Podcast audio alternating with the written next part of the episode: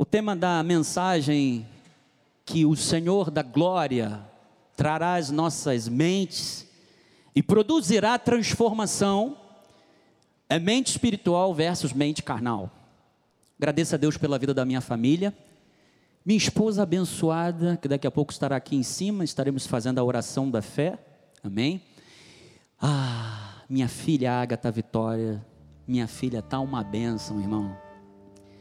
Quando nós andamos na farmácia ou no mercado com ela, tem que ter cuidado, porque ela já passa com a mão assim, ó. Tudo ela quer pegar e sentir a textura. O boldo que o bispo Daniel me deu, tá lá, eu tô regando ele todo dia. Todo dia de manhã eu levo ela para ver o boldinho. E ela vai lá, a primeira coisa que ela faz é meter a mão no boldo e fazer assim, ó. Tá uma benção. A Deus toda a glória. Minha filha é um milagre maior do que Deus fez na minha vida. Todos os dias, quando eu olho para a Ágata, o meu coração ele transborda de alegria, porque eu vejo a graça e o favor de Deus ali na vida da minha filha. Já está sendo preparada para, juntamente com os primos dela, dar continuidade ao ministério apostólico. Quando nós estamos em casa, quando tem a programação da igreja no sábado e no domingo, ela já fica observando conosco. Aqui também, quando estamos aqui em cima, pô, bispo, a menina é bebê, deixa ela ser criança, mas ela é criança, ela tem brinquedo, ela faz de tudo. Só que há um momento na vida dela que foi o que Deus havia dito para os judeus que nós devíamos encucar na cabeça, na mente dos nossos filhos a palavra e é o que nós estamos fazendo, porque aprendemos assim do altar e assim praticamos, amém? E agradeço a Deus pela vida do nosso apóstolo e profeta Miguel Ângelo, que está agora nos assistindo, para a glória de Deus, obrigado, Pai, pela oportunidade, as suas orações e os nossos bispos nacionais, que após os nossos bispos primários são a nossa liderança, Bispa Ana, Bispo Sérgio não é porque nós somos família que nós deixamos de servi-los e de respeitar o chamado que Deus colocou na vida deles em nome de Jesus e fazemos isso com muito amor, muita dedicação e com muita seriedade. Amém? Você que nos assiste pela internet, obrigado também, especialmente a minha mamãe, que amanhã estará aqui no culto de oração, e vocês que estão aqui, obrigado. Obrigado pelo seu amor, pelo seu respeito pelo seu carinho de estar aqui assistindo esse culto maravilhoso. Mas não é por causa do Bispo André que você está aqui, é por causa que o Espírito Santo trouxe você até aqui. Então a Ele para todo sempre a honra e a glória. Diz assim a palavra do Senhor: Pois quem conheceu a mente do Senhor, que o possa instruir. Nós, porém, Paulo está falando de todos aqueles que seguem o seu apostolado. Paulo está falando daqueles que seriam da graça de Deus. Ele disse: Nós, porém, temos a mente de Cristo. Ou eu creio e já recebo no meu espírito, porque a palavra é a profecia viva eu já recebo uma mente transformada. Eu creio que Deus estará realizando grandes mudanças, mudanças significativas aqui na sua forma de pensar, e com isto a sua forma de crer também será atingida em nome de Jesus. Oremos ao Pai.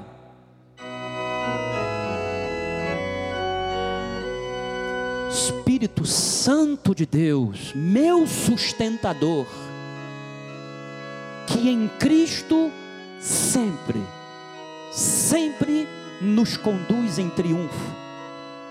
Grande responsabilidade incumbiu-me o nosso profeta Miguel Ângelo nesta noite, Senhor, de estar aqui reproduzindo os desígnios de Deus, sem a tua ação, Espírito Santo, sem a tua luz, sem o teu convencimento, sem esta percepção das profundezas, das entranhas do coração de Deus, Sem a tua luz, não poderemos ter as nossas vidas transformadas. Não poderemos ter o impacto desta palavra em nossas vidas. Então, Senhor, o Senhor possa agora sondar cada mente, cada coração, que são terras férteis para receberem esta semente, que ela produza fruto e gere em nós um comportamento digno da vocação, da soberana vocação pelo qual tu nos chamaste. Eu te agradeço em nome de Jesus. E o povo do Senhor diga amém. Obrigado, Bispo Químio. A mensagem que Deus colocou no meu coração é resultado do culto de domingo passado que o nosso apóstolo pregou. O homem espiritual. Essa mensagem falou de forma marcante na minha vida. Porque a palavra de Deus, seja através do apóstolo, seja através do bispo Sérgio, bispo Bruno, bispo Antônio Carlos, ou seja através do bispo Daniel, ou através da minha vida, precisa marcar a sua vida. Nós, quando viemos para um culto, nós não podemos vir de qualquer maneira, de qualquer forma. Eu entendo que há momentos em que nós entramos aqui desanimados, alguns até mesmo desesperançados. Mas você não pode sair daqui do jeito que você entrou, isso não é jargão. Deus precisa se revelar na sua vida. Deus precisa marcar a sua vida com a palavra dele. Você e eu precisamos de mudanças práticas. Não adianta nós sermos caixas repetidoras. Sou eleito, sou abençoado, sou predestinado. Se lá no fundo, isto para mim é uma mera caixinha de promessa. A maior promessa de Deus está nas nossas vidas. Paulo falou: Cristo em nós, a esperança da glória. Então nós temos aprendido, mediante a exposição dos ensinos de Paulo, essa igreja é uma igreja cristocêntrica, paulina. Primeiro cristocêntrica, o Cristo ressuscitado, o Cristo ressurreto. E depois aquele a quem Cristo chamou do meio judeu para os gentios. O apóstolo São Paulo. Então, o nosso apóstolo Miguel Ângelo, ele tem feito exposições sobre os ensinos de Paulo, a nossa verdadeira natureza espiritual em Cristo Jesus. Nós sabemos que existe o homem natural, foi o que o nosso apóstolo falou no domingo passado, que é aquele que não tem o Espírito de Deus, é aquele que rejeita as coisas de Deus. Existe o homem carnal, que é aquele que tem o Espírito de Deus, mas vive na infantilidade. Ele é o imaturo, ele não quer crescer, ele quer ficar bebendo leitinho espiritual a vida toda. Ele quer alguém para paparicar o tempo todo, porque você sabe que criança quer o tempo todo que você dê atenção. A Agatha é assim. Tira ela 10 minutos da minha esposa. No dia a dia, tu vai ver o que é bom. O chorinho dela. Criança é assim. Criança quer atenção o tempo todo. Criança só pensa nela. Por quê? É uma criança ela não tem ainda valores morais marcados. Então, nós entendemos os benefícios e responsabilidade na graça de Deus. Aqui ninguém vive a seu bel prazer. Não é porque estamos debaixo da graça que haveremos de pecar deliberadamente, ou seja, que vamos abusar deste amor de Deus. Antes, a graça de Deus nos preserva. Eu entendo que a graça de Deus, ela foi superabundante na minha vida para que eu vivesse de forma agradável para Deus.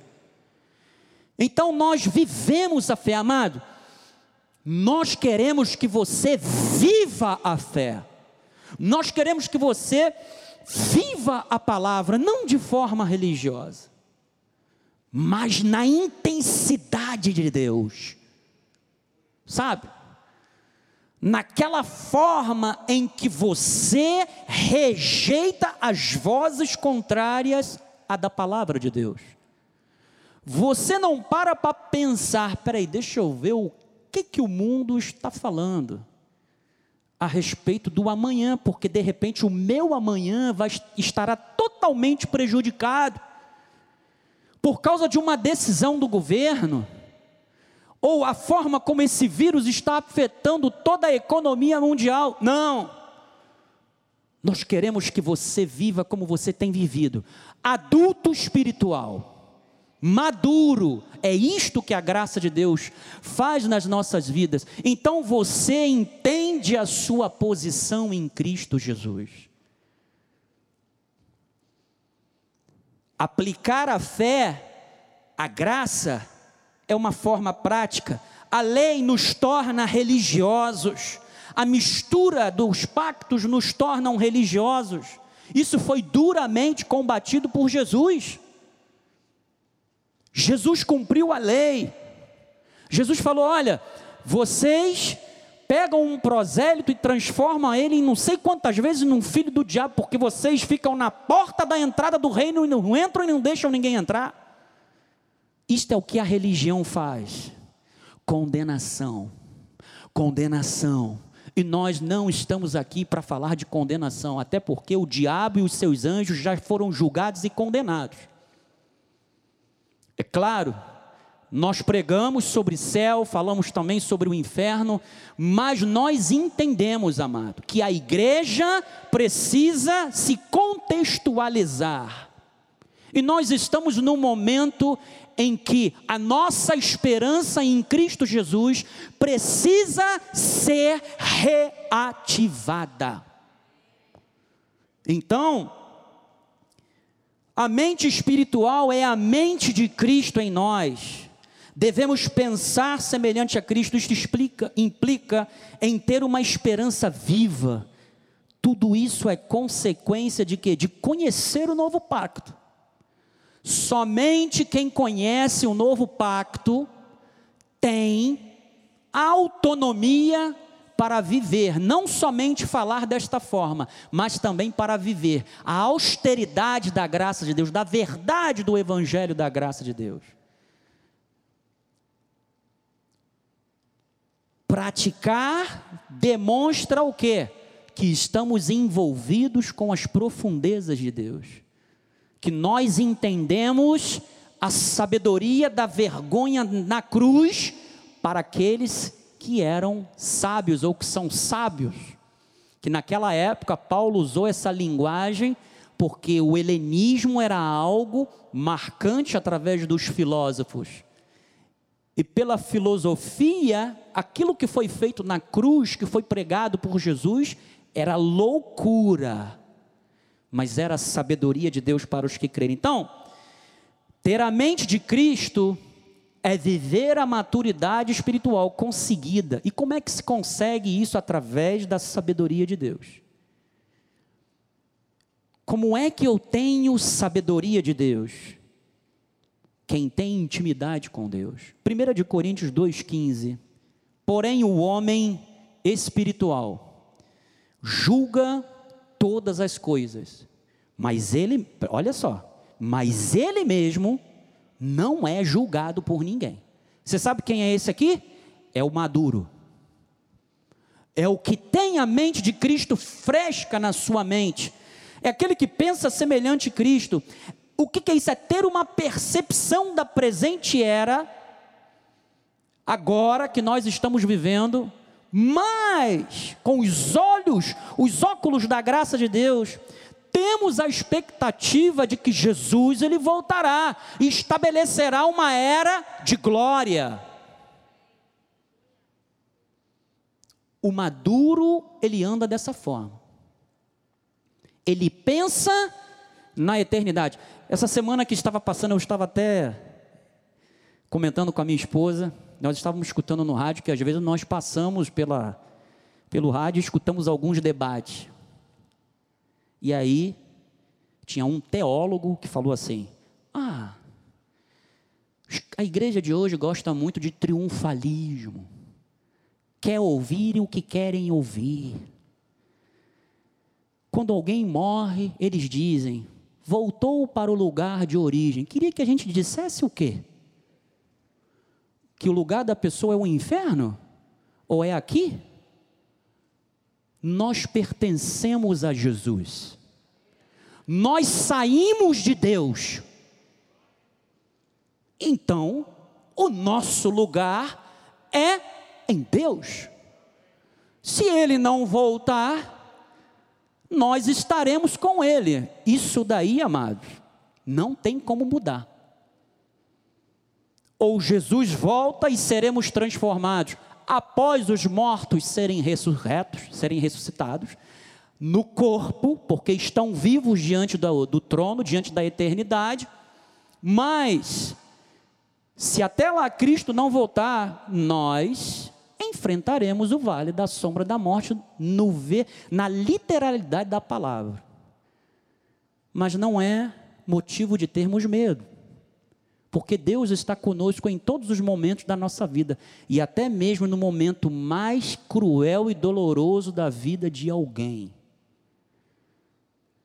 Quando a Bíblia diz que essa tradução está errada, sabe, Bispana?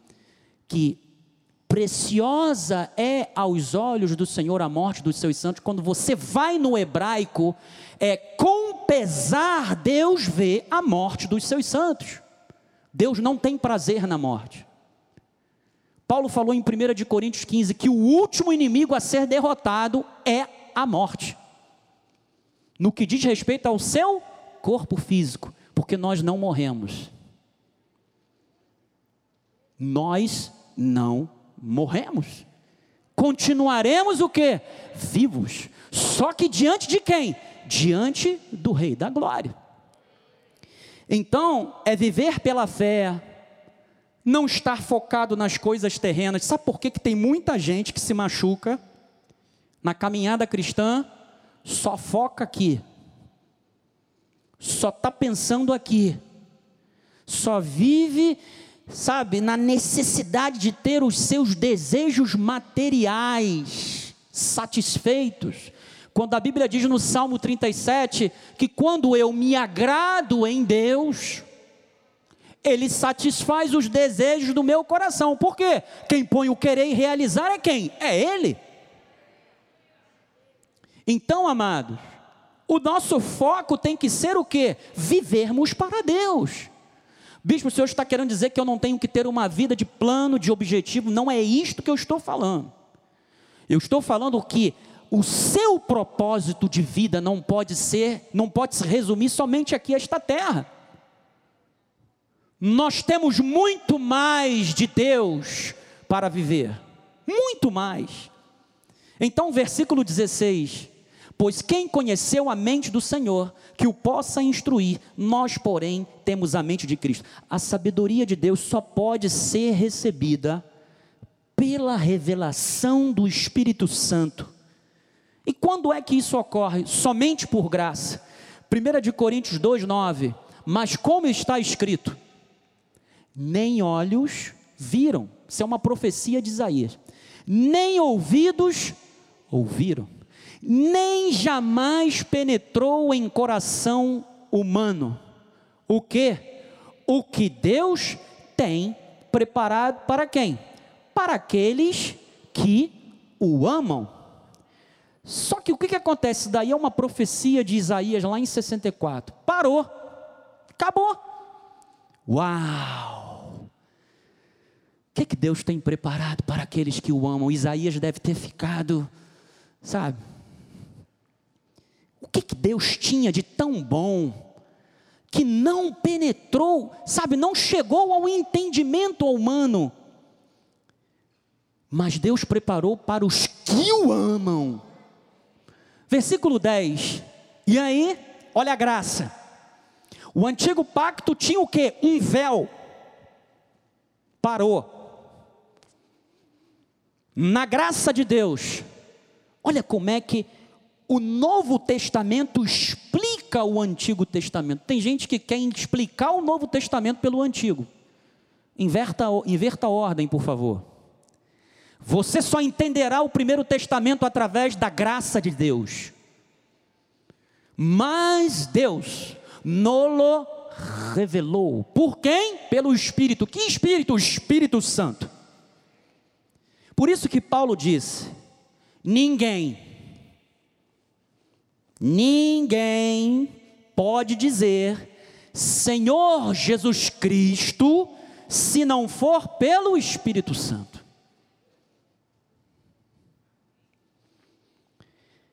E aí, amados, a importância do Espírito Santo nas nossas vidas, porque ele prescruta todas as coisas, até mesmo as profundezas de Deus. Isto é intimidade com Deus. Você está em um ministério de revelação. E por favor, não estou falando de revelação de cânon bíblico, para os críticos que gostam de ficar falando baboseira pela internet. Mas estamos falando da revelação dos mistérios de Deus em Cristo Jesus, expostos na palavra de Deus.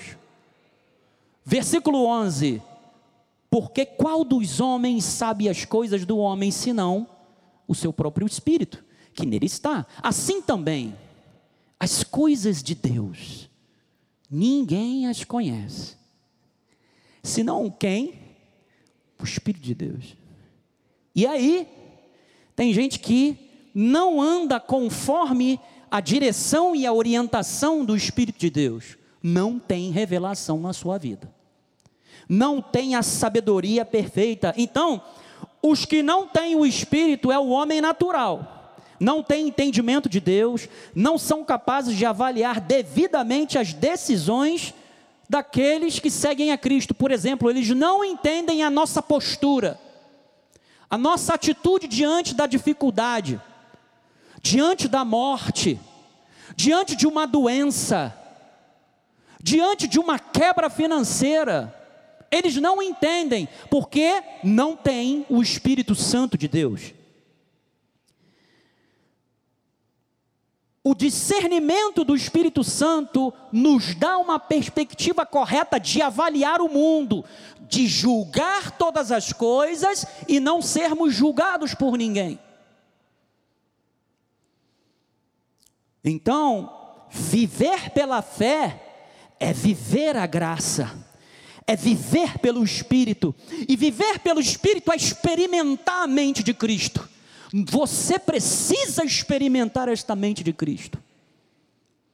E como é que eu experimento a mente de Cristo? Eu experimento a mente de Cristo de várias maneiras. Uma delas é aqui no culto, é vendo os dons espirituais operarem e agir de forma poderosa. É quando eu estou no louvor e eu estou provando das delícias espirituais, eu estou me juntando àqueles anjos, sabe, que estão lá diante do trono que Isaías falou. Ou oh, tem alguém assentado lá e ele é santo, santo, santo, santo. Isso é experimentar a mente de Cristo. Os frutos do Espírito é experimentar a mente de Cristo, amado. E discernimento espiritual é aquilo que te dá o entendimento da vontade de Deus. Discernimento espiritual vai te fazer entender, compreender a vontade de Deus. Por quê? Você passa a gerenciar as suas emoções. Você não é um menino espiritual. Ai, tá doendo. Minha filha é assim. Ela está aprendendo. Ela adora o meu chaveiro. E aí, sempre quando eu tiro o chaveiro para entrar no elevador, a primeira coisa que ela faz é assim: estende a mão. E aí, eu e a minha esposa já estamos treinando. Eu dou o chaveiro para ela e falo: não ponha na boca. O que, que ela faz? Eu vou e, ops, não pode, tirei. Aí ela fica assim, vai fazer cara de choro. Criança é assim. A criança é assim, o adulto não. O adulto, o que tem a mente espiritual, ele compreende, ele discerne a vontade de Deus. Ele sabe quando é o momento dele parar. Opa, eu vou parar porque Deus não está querendo que eu siga adiante. Eu estou fazendo um trabalho de carga com Alexandre, professor. Vai lá na academia dele que tu vai ter o mesmo treinamento, ou então até pior do que o meu. Ele sabe a forma de treino. Não é malhar, é treino. Ou por repetição, ou por aumento de carga, ele sabe, através dos exercícios que eu faço, qual é o meu limite. Ele tem discernimento. Ele estudou, ele se formou, ele é pós-graduado. Então ele sabe, ele tem o discernimento. A mesma coisa somos nós. Às vezes a carga que vem às nossas vidas é uma carga pesada. Essa última vez, então, a carga foi forte. Mas amado, Deus sabe o teu limite. Ele não permitirá que você suporte uma carga além, que a, além da sua estrutura espiritual, porque Deus conhece o teu nível de entendimento, de maturidade.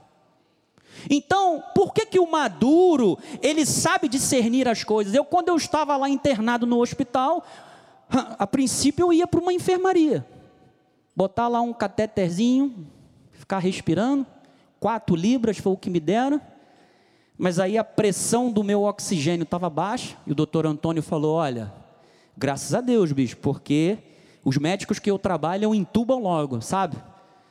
Existem alguns médicos que a tudo adoram entubar, e nem todo caso necessita de intubação.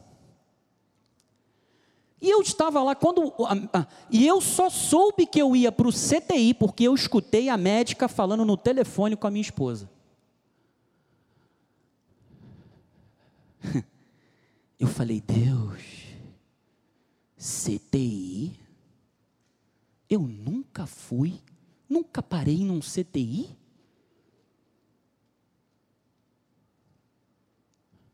Mas eu nunca me senti sozinho. Deus sabia que eu tinha que parar num CTI. E eu fui para o CTI.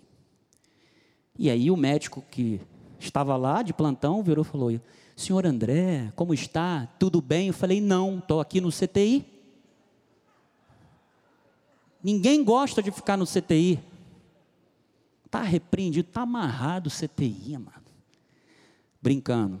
CTI é um lugar onde Deus instruiu o homem, tanto de forma estrutural mas também com homens para cuidar das nossas saúdes. Senão daqui a pouco um louco vai entrar lá no chat do YouTube e vai dizer: o bispo é negacionista. E ele falou: olha, não se preocupa não. Daqui a pouco você está saindo daqui. Eu falei: em nome de Jesus, eu vou sair daqui. Eu tenho que sair daqui. Eu tenho uma esposa e tenho uma filha e tem uma mãe também, que precisam de mim. Não é que dependem de mim, elas dependem de Deus, mas precisam de mim. E a minha instrumentalidade de Deus na vida delas. E o apóstolo incansável. Não sei quantas vezes ele me mandava mensagem de manhã, de tarde, de noite, de manhã, de tarde, de noite, de manhã, de tarde, de noite. A bispa nacional, a Ana, bispa Ana Carolina também. Aí teve uma hora que ela ficou, entrou no quarto no secreto, porque o momento era de guerrear de uma outra forma, foi um direcionamento que Deus deu para ela. E aí, quatro horas da manhã, fura, exame, exame disso, hemograma, dímero D, gasometria, tem que ver a oxigenação. E aí a médica virou para mim e falou assim: Vamos ver se você vai para o quarto amanhã. Isso no dia 5 de abril. Eu falei, eu vou. Em nome de Jesus, eu vou para esse quarto, porque esse quarto era o lugar que eu tinha que ter ido anteriormente. Amados, eu ali no CTI, eu falava, todas as coisas cooperam para o bem daqueles que amam a Deus. Tem alguma coisa aqui que Deus quer consertar que eu não sei. E se Deus não quisesse consertar, amado, eu estaria muito bem. Estaria com Ele. Mas Deus sabia que eu precisava, ou preciso estar, com a minha família. Porque eu tenho que trabalhar juntamente com o apóstolo, com os nossos bispos, a minha esposa, uma verdadeira formação para nossa filha. Os planos que nós temos para nossa filha são planos auspiciosos. Na sequência desse apostolado. E aí, eu falei, e aí, doutora, como é que tá os exames? Ela, tá legal. E aí ligaram, ela ligou para minha esposa, falou, olha, os exames dele estão bem, o dímero D dele está bem, o PCR dele está tá diminuindo, estava 6, está diminuindo. Se ele continuar tendo essa evolução, ele vai para o quarto. E eu queria ir para o quarto no mesmo dia, só que CTI você tem que ficar em observação 24 horas. É protocolo. Quando foi na terça de manhã, veio o médico. Me examinou, auscultou meu pulmão, porque eu tive meu pulmão comprometido em 60%, porque os radiologistas não quiseram definir qual era o percentual de comprometimento do meu pulmão. Nenhum deles fizeram isso. Só a médica que me deu alta que falou com a minha esposa. Falou que era 60%. E para mim era muito mais porque eu não falava. Pastor Astolfo é testemunha. Toda vez que eu tentava falar, faltava o ar. E aí, o médico me examinou, viu lá bonitinho, falou: Você sabe o que é deitar pronado? É deitar de costa. Três vezes por. É, duas horas por dia. A fisioterapeuta disse: três vezes, duas horas por dia virei para o enfermeiro e falei: por favor, você pode me colocar pronado após o banho? Amado, eu tomei banho no leito no CTI. Eu nunca passei por um negócio desses. E eu falei: Senhor, o que é a nossa vida humana? E lá onde eu estava, tinham, haviam pessoas entubadas. E você está pensando que era só pessoas da terceira idade que estavam entubadas? Haviam pessoas novas entubadas. E quando eu vi, eu falei: Senhor, tem muita gente pior do que eu aqui. E eu te agradeço porque o Senhor está me preservando a cada momento aqui. Tem certas coisas que você não vai entender na sua vida. Pare de tentar entender tudo. Não, Deus tem que me explicar, tintim por tintim, por quê. Aceite o amor de Deus na sua vida. O nosso mal é, é mal do ser humano. Lembra do Éden? É tudo ele quer racionalizar, tudo ele quer perguntar, tudo ele quer questionar. Até o diabo foi questionado quando ofereceu o fruto para a mulher. Ah, o dia que você comer desse fruto, você será como Deus. Não, mas Deus disse que era para eu não comer. O mal do ser humano é querer entender tudo de forma lógica. Essa é a nossa limitação nas coisas de Deus. Viver pela fé requer em você entender que Deus ele é soberano. Soberania de Deus não implica em que Deus é um pai mau e que tira a chave da tua mão e deixa você chorar de propósito. Não é isso. Existem alguma, algumas coisas em nós que precisam mudar. E isso vai evitar muitas dores aqui, amado. É a perspectiva do celestial, da mente espiritual. E aí, na terça-feira de manhã, dia 6, eu tive alta. Feliz da vida. Mais um processo. Agora tinha que ir para o desmame do oxigênio. Depois do desmame do oxigênio, partindo para alta. Você está pensando que depois que eu tive alta, tudo, tudo. Que nem diz uma, uma irmã nossa, tudo foram, foram flores, não foram flores, não. Eu não conseguia nem dar duas passadas sem respirar. Eu tive que fazer fisioterapia respiratória, eu tive que botar uma máscara no meu nariz para forçar a ventilação para dentro, porque os meus pulmões ficaram um pouco expandidos. Você sabe o que é isso? Os alvéolos são cachinhos, tipo cachinhos de uva, e eles normalmente eles são cheios. Por dentro tem o sangue que reveste o, o, o, o alvéolo e lá dentro tem o ar, tem o oxigênio. E o meu, ó, estava esmiuçado, porque o vírus ele pressiona de forma periférica, ele vem de forma, ele vem externamente para depois comprimir internamente os pulmões. Mas eu fiz fisioterapia respiratória, comecei a caminhar, fiz os exames que tinha que fazer, entrei para musculação e continuo até hoje. E vou continuar assim até o fim da minha vida, porque Deus me deu uma nova perspectiva de vida. E eu entendi que eu tenho que cuidar da minha vida, do meu templo, o templo do Espírito Santo. Eu tenho que cuidar da minha saúde. Isso ninguém pode fazer por você, somente você, amado. Há coisas que somente você poderá fazer na sua vida. O seu marido não poderá, sua esposa não poderá, seu noivo, sua namorada, não, é você quem tem que fazer, você e Deus.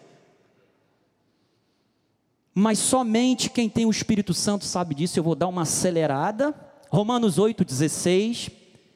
O próprio Espírito testifica com o nosso Espírito que somos o que? Filhos de Deus. Diga, filhos de Deus. Ora, se somos filhos, somos também o que? Herdeiros, herdeiros de Deus, co-herdeiros com Cristo. Se com Ele sofremos, também com Ele seremos glorificados. Não há derrota na vida do cristão. Não há derrota na vida do cristão. Entenda isso.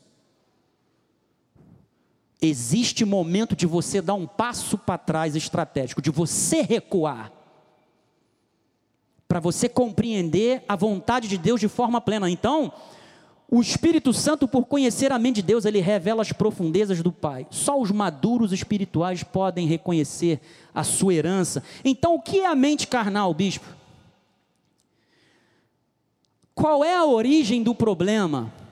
Amados, a mente do homem, da humanidade, foi adulterada, foi corrompida pelo pecado, e está presente no nosso corpo mortal. Romanos 1, 28. Romanos 1, 28. Obrigado, Jorge. E por haverem desprezado o que? O conhecimento de Deus.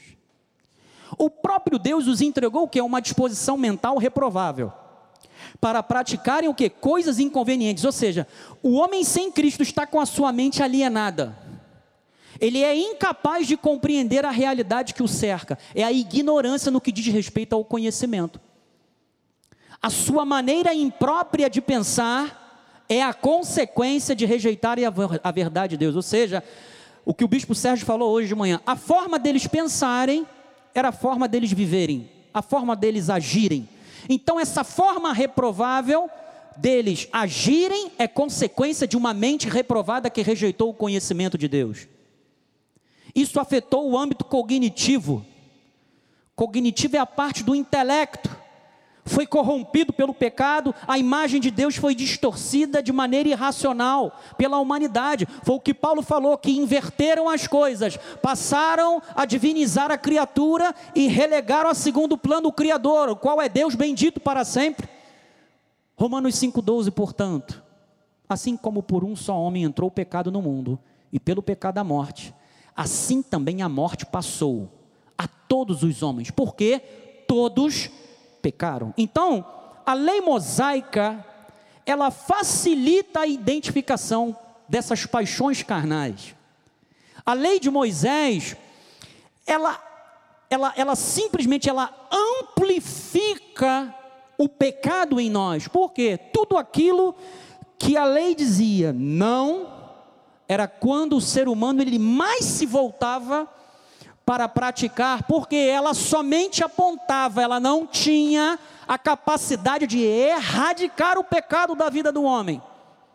A lei veio para provar que o homem, sem a graça de Deus, é impossível de viver uma vida santa e justa e agradável a Deus. Mas hoje em dia há pessoas que querem viver misturando lei e graça. Isso diante de Deus é inconcebível. A lei, ela não tinha o poder de subjugar as paixões carnais. Ela mantinha a mente informada sobre Deus, mas sem a devida transformação que a graça de Deus proporciona. Você pode saber tudo sobre Deus, mas se você não for transformado por Deus, você é um religioso. Então, a lei não dava poder ao ser humano, mesmo que ele fosse instruído por Deus. Lembra do que Paulo falou aos romanos a respeito dos judeus? Eles têm zelo de Deus, porém sem conhecimento.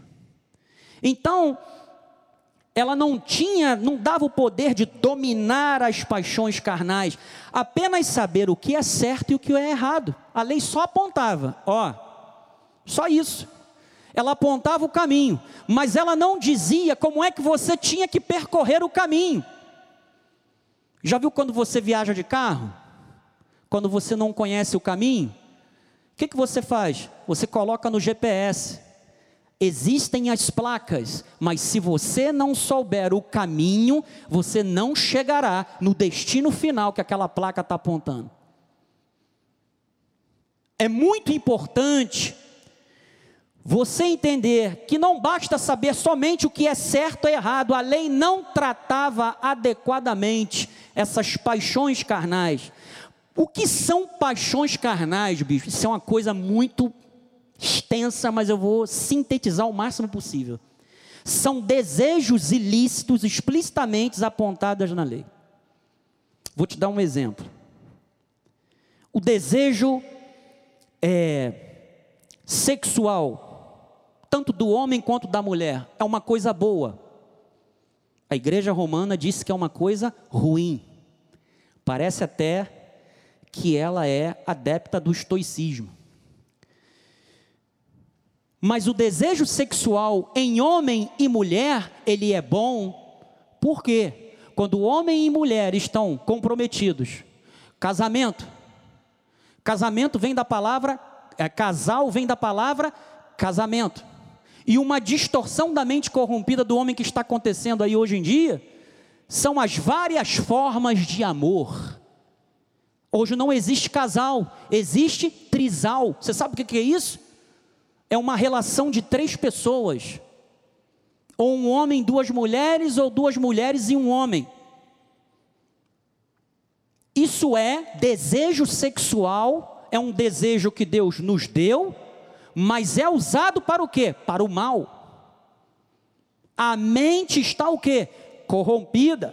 Então, o desejo sexual, tanto do homem quanto da mulher, eles precisam estar sob o controle para o bem. A lei não podia dar este controle. E não pode.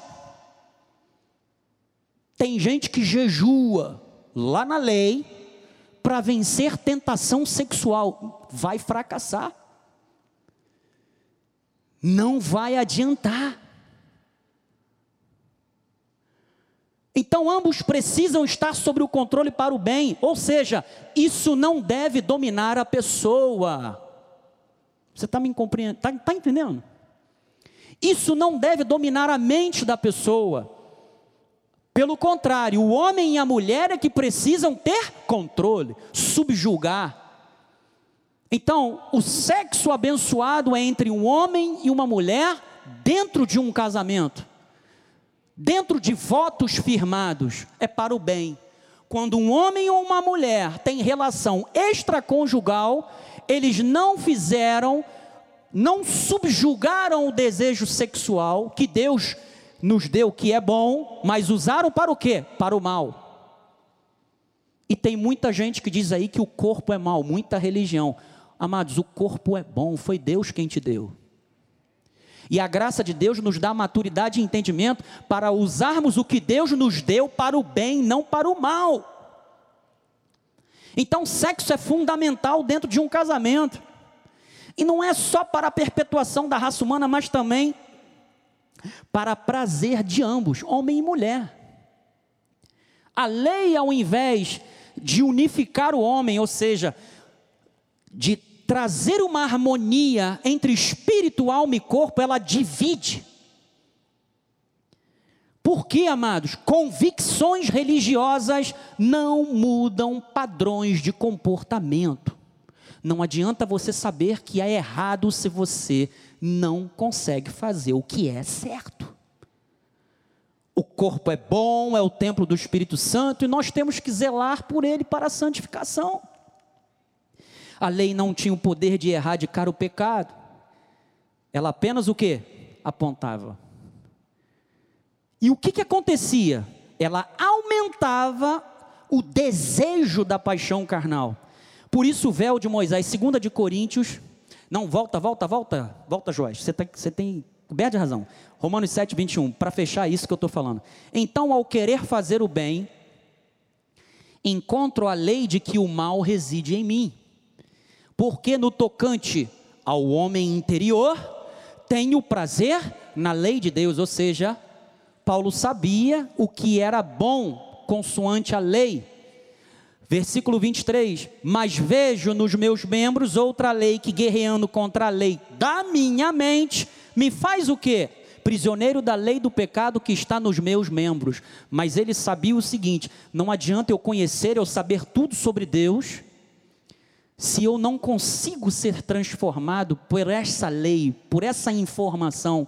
Então, Paulo continua dizendo: Desventurado homem que sou, quem me livrará desse corpo de morte? Então, a lei, amados, ela não podia nos dar poder para subjugar as nossas paixões carnais, que nós temos que conviver com elas até que o nosso corpo seja transformada em um corpo de glória. Há uma diferença lá entre o antigo e o novo pacto, 2 de Coríntios 3:9. Porque se o ministério de quê? Da ó, a lei é errado. E o que que você vê hoje aí? É o que você escuta nos debates. Vamos repensar o evangelho. Olha aí a praga olha o que, que está acontecendo, só vai piorar. Eu não sei o que será de mim no ano que vem. Isso é o que? Legalismo, lei. A pessoa não tem expectativa, ela não tem esperança. Ela não sabe o que é chegar a Deus em oração e lançar sobre ele o que? Os seus medos, as suas fragilidades, as suas preocupações. Nós somos seres humanos. Mas nós também temos na graça a capacidade de subjugar o velho homem. O velho homem não pode me dominar, amado, não pode te dominar. Isso era lá na lei, a não ser que você esteja misturando graça com lei. Você que nos assiste pela internet, não adianta você fazer o jejum de Daniel para conter essa sua volúpia por comer. Se você não for alcançado pela graça de Deus e entender que você está morto para o pecado e vivo para Deus, você vai continuar comendo. A compulsão. Então há uma diferença entre o pacto, o antigo e o novo. No antigo, a justiça era baseada em quem? No homem. Era o esforço, eram os ritos mosaicos, as ordenanças. Na graça de Deus, a justiça é baseada na fé. E quem gera essa justiça em nós, essa fé? É o Espírito Santo que está em nós. Ele continua dizendo: em muito maior proporção será glorioso o ministério do que? Da justiça. Versículo 10. Porquanto, na verdade, o que de outrora foi glorificado, neste respeito, já não resplandece mais. Mas há irmãos que querem tocar o chofar. É uma glória que não brilha mais. Há irmãos que querem ser chamados de levitas. É uma glória que não resplandecem mais. Diante da atual o quê? Sobre excelente glória. Para que que eu vou viver de algo que acabou? Não tem mais brilho não tem mais glória, não agrada mais a Deus. Toda vez que eu tento subjugar a minha carne através de um jejum, é uma disciplina para o meu corpo. Amado, isso é budismo. O budismo é que pensa dessa forma. Tem que sacrificar, tem que pegar a carne e ó, espremer ela fisicamente. O que você tem que fazer, amado, é dizer não para a tentação. Isso é subjugar o novo, o velho homem. É um novo homem prevalecendo. Então, versículo 11: Porque se o que se desvanecia teve sua glória, muito mais glória tem o que é o que? Permanente. Você não vive de algo que é efêmero. Você vive de algo permanente. A graça traz segurança, solidez. Próximo, Joás. Tendo, pois, tal esperança, servimos-nos de muita ousadia no falar. Paulo defendendo o seu apostolado, ele dizia: Eu me sirvo de ousadia em falar desta graça maravilhosa. Versículo 13: E não somos como Moisés que punha o véu sobre a face, para que os filhos de Israel não atentassem na terminação do que se desvanecia, ou seja, a finalidade do véu era para evitar que os israelitas percebessem que a glória do antigo pacto já estava desaparecendo. Era por isso que Moisés usava um véu. E hoje, aqueles que misturam graça com lei usam um véu. Por quê? Porque eles ainda querem viver de uma glória que já nem existe mais.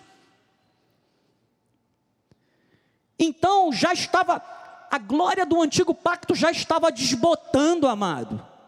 E Moisés não queria que os judeus vissem isso estava prestes a cair em desuso. Esta é uma das razões, preste bem atenção. Esta é uma das razões para os judeus não terem acreditado em Cristo como Messias.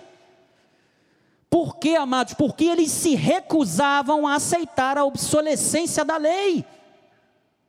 Eles se recusavam a acreditar que Cristo foi o cumprimento da lei.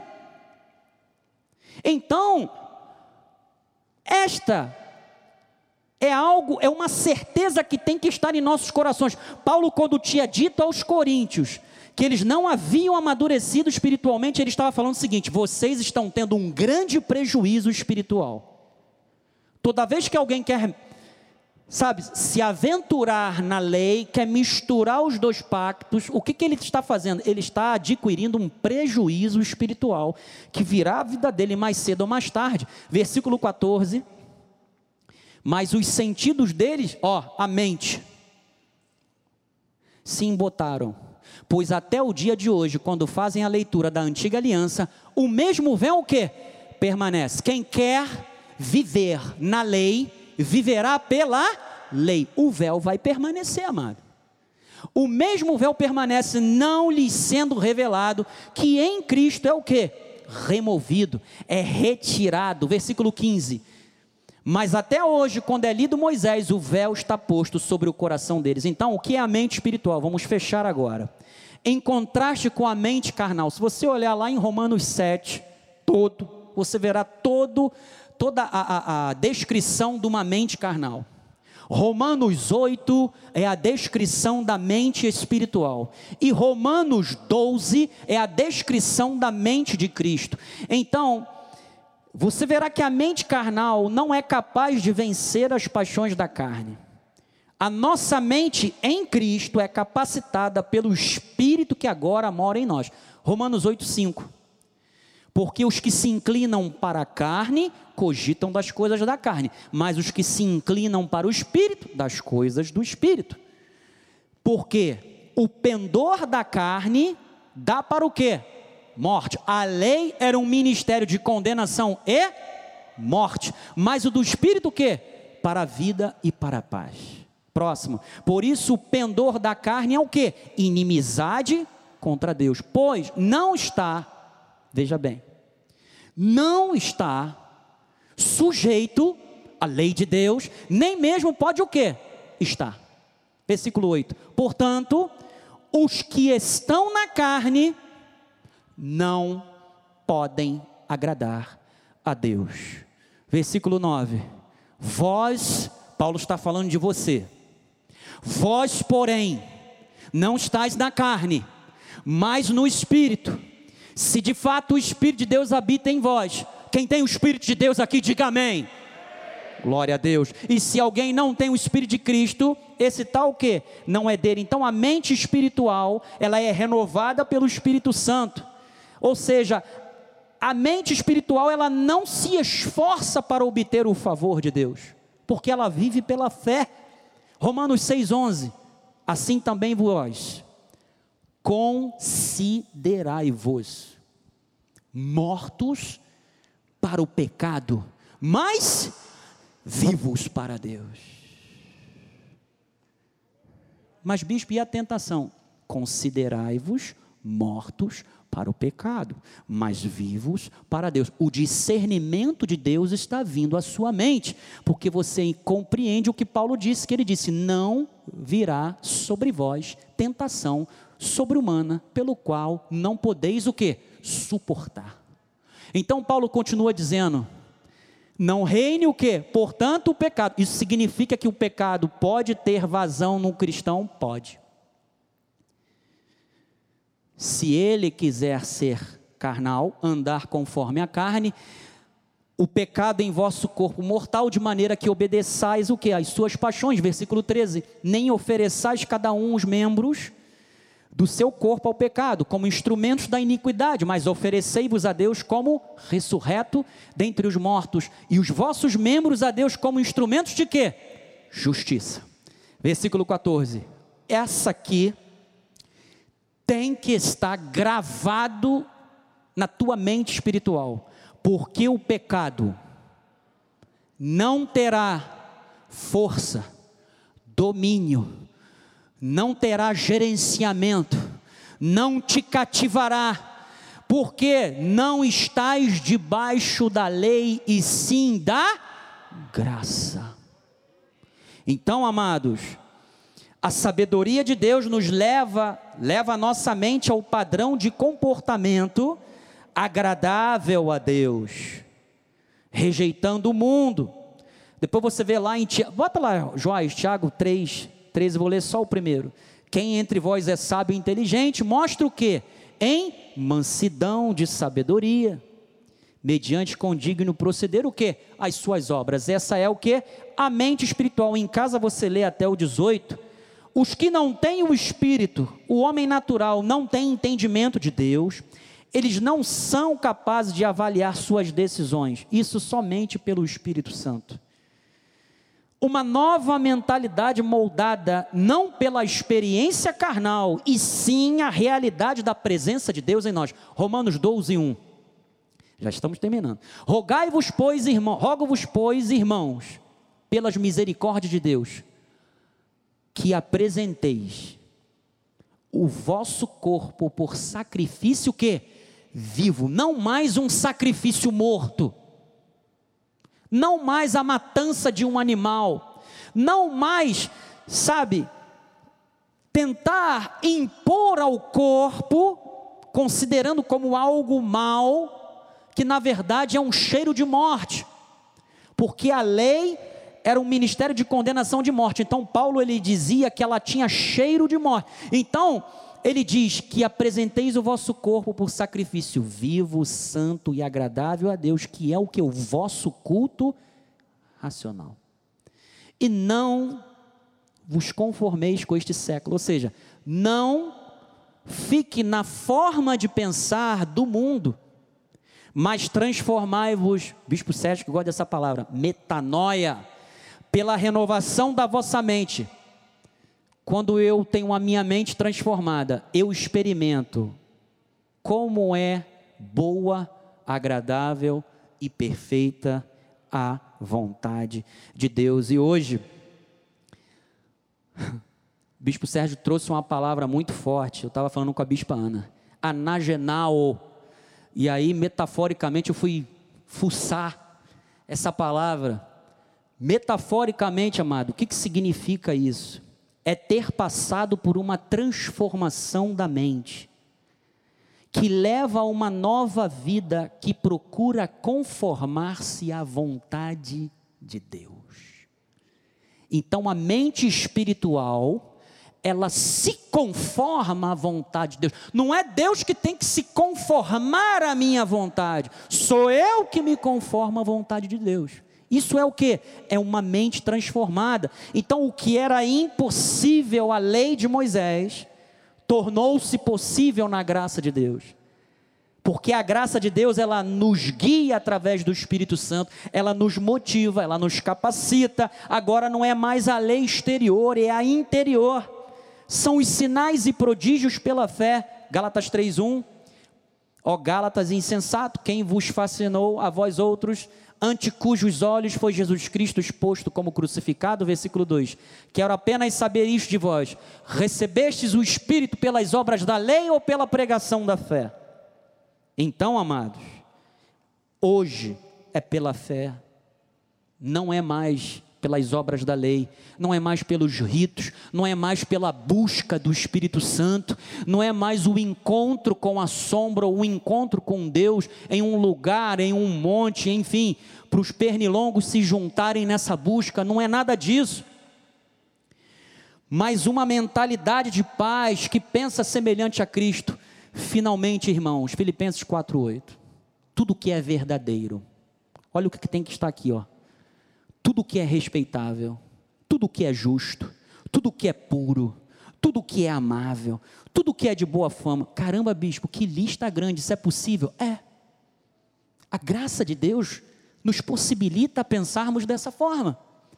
Tudo que é de boa fama, se alguma virtude há e se algum louvor existe, seja isso que ocupe o que? O vosso pensamento, versículo 9. O que aprendestes e recebestes e ouviste, olha, o que você aprendeu, o que você recebeu e o que você ouviu, porque a fé vem pelo quê?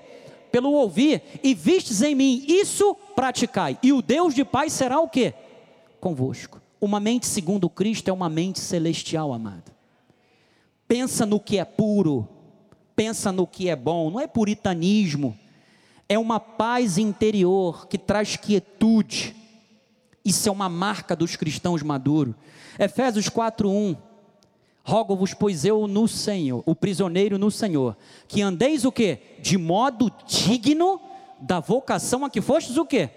Chamados. Versículo 2: Com toda humildade e mansidão, com longanimidade, suportando-vos uns aos outros em amor, esforçando-vos diligentemente por preservar a unidade no espírito, no vínculo da paz. Ah, o maduro não divide, ele soma.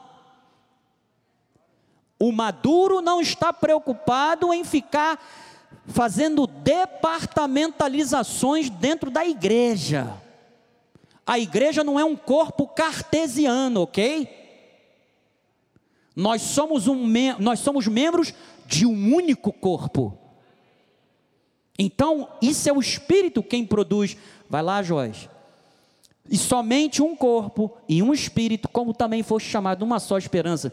Ah, eu peguei a da tradução da Bíblia Peshita, que é o aramaico.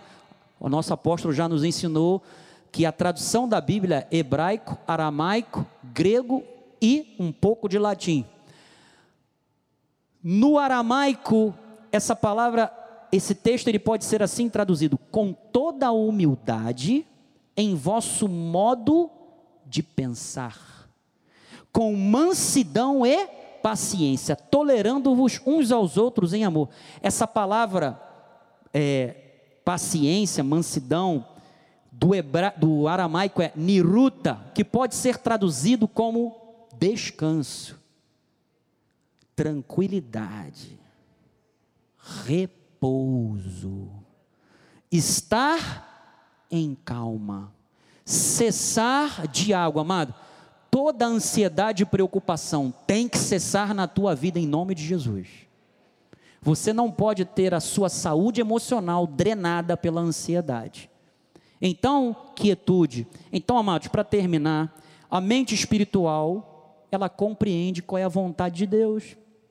É capaz de cumprir a vontade, ela não só compreende, mas ela é capaz de cumprir a vontade de Deus.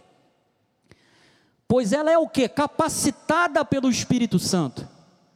Toda vez que um cristão quiser viver pela lei, ele andará com um véu sobre o seu rosto, vivendo de uma aliança em desuso, querendo viver uma glória que já não existe mais. E não conseguirá subjulgar a sua carne, antes dará vazão, pois a sua mente será guiada pelo quê? Pela carne. A mente espiritual, ela se molda à forma de pensar de Cristo, e com isto vive em paz, pois no lugar da preocupação e da ansiedade, ela compartilha com Deus os seus pedidos, suas preocupações, medos, pela súplica, pela oração. Então, amados, aí vem a paz de Deus que excede todo entendimento. Para terminar, e eu já chamo a minha esposa aqui, Filipenses 4, 6, para ela fazer a oração da fé e dar a bênção apostólica. Não andeis ansiosos de coisa alguma. Em tudo, porém, sejam conhecidas diante de Deus. Olha, sejam conhecidas diante de Deus. Compartilhe com Deus. Você só compartilha com os irmãos as tuas necessidades, mas você se esquece de primeiramente compartilhar com Deus. Porque você primeiramente está interessado que o irmão ore por você, mas você ainda não orou a Deus primeiramente. As vossas petições pela oração e pela súplica, com ações de graças, e a paz de Deus que excede todo o entendimento, guardará o vosso, olha só, guardará manter guarda, sentinela, vigia. Guardar é proteger o vosso coração e a vossa mente em Cristo Jesus. Por gentileza, curve a sua, cabeça, a sua cabeça. Amém. Você quer glorificar a Deus? Glorifique a Deus. Curve a sua cabeça. Pai amado, Louvado e engrandecido seja o teu nome. A tua palavra foi lançada e nós acreditamos que ela dará muitos frutos. Acreditamos em mentes que foram transformadas aqui, não mais para viverem sobre o aio da lei, mas andarem por graça, porque entendemos que a graça nos liberta. A graça é o espírito de vida que nos livrou da lei do pecado e da morte. Sim, Senhor. Nós cremos e te agradecemos por esta palavra que já está frutificando em nossos corações. Nós recebemos, Senhor, e podemos falar como o apóstolo Paulo falou em Gálatas: não é mais nós que vivemos, mas Cristo vive em nós. Saímos daqui, Senhor, de forma transformados pela tua palavra, que estará durante esta semana que já foi semeado no nosso coração estará germinando, Senhor. A cada dia ouviremos de Ti, Senhor. Respostas, nós já te agradecemos, Senhor, porque estamos sendo transformados dia a dia pela Tua palavra e por isso podemos descansar em Ti, Senhor. Receber esta palavra que traz paz ao nosso coração, a paz que excede todo entendimento e teremos uma semana, Senhor, abençoada por Ti, onde veremos o Teu agir, Senhor. Teremos paz, não importa a situação, porque nós sabemos que o Senhor está cuidando de tudo está no controle de todas as coisas, é soberano nas nossas vidas e nós recebemos, Senhor, a tua paz e o teu amor, mesmo sem muitas vezes entender, mas sabemos que o Senhor tem o melhor para as nossas vidas e tudo está cooperando para o nosso bem e tudo ficará bem para a glória do Senhor, em nome de Jesus. Amém. E agora que a graça de nós podem ficar de pé. Que a graça de nosso Senhor Jesus Cristo, o amor de Deus e as doces consolações do Espírito Santo estejam para sempre em nossas vidas. Damos ordens aos anjos de Deus que nos guardem, livre todos os nossos caminhos. Chegaremos em casa em paz e segurança e veremos o teu agir durante a semana nas nossas vidas e retornaremos à tua casa, Senhor, para te servir, gratos por tudo. Em nome de Jesus. Amém.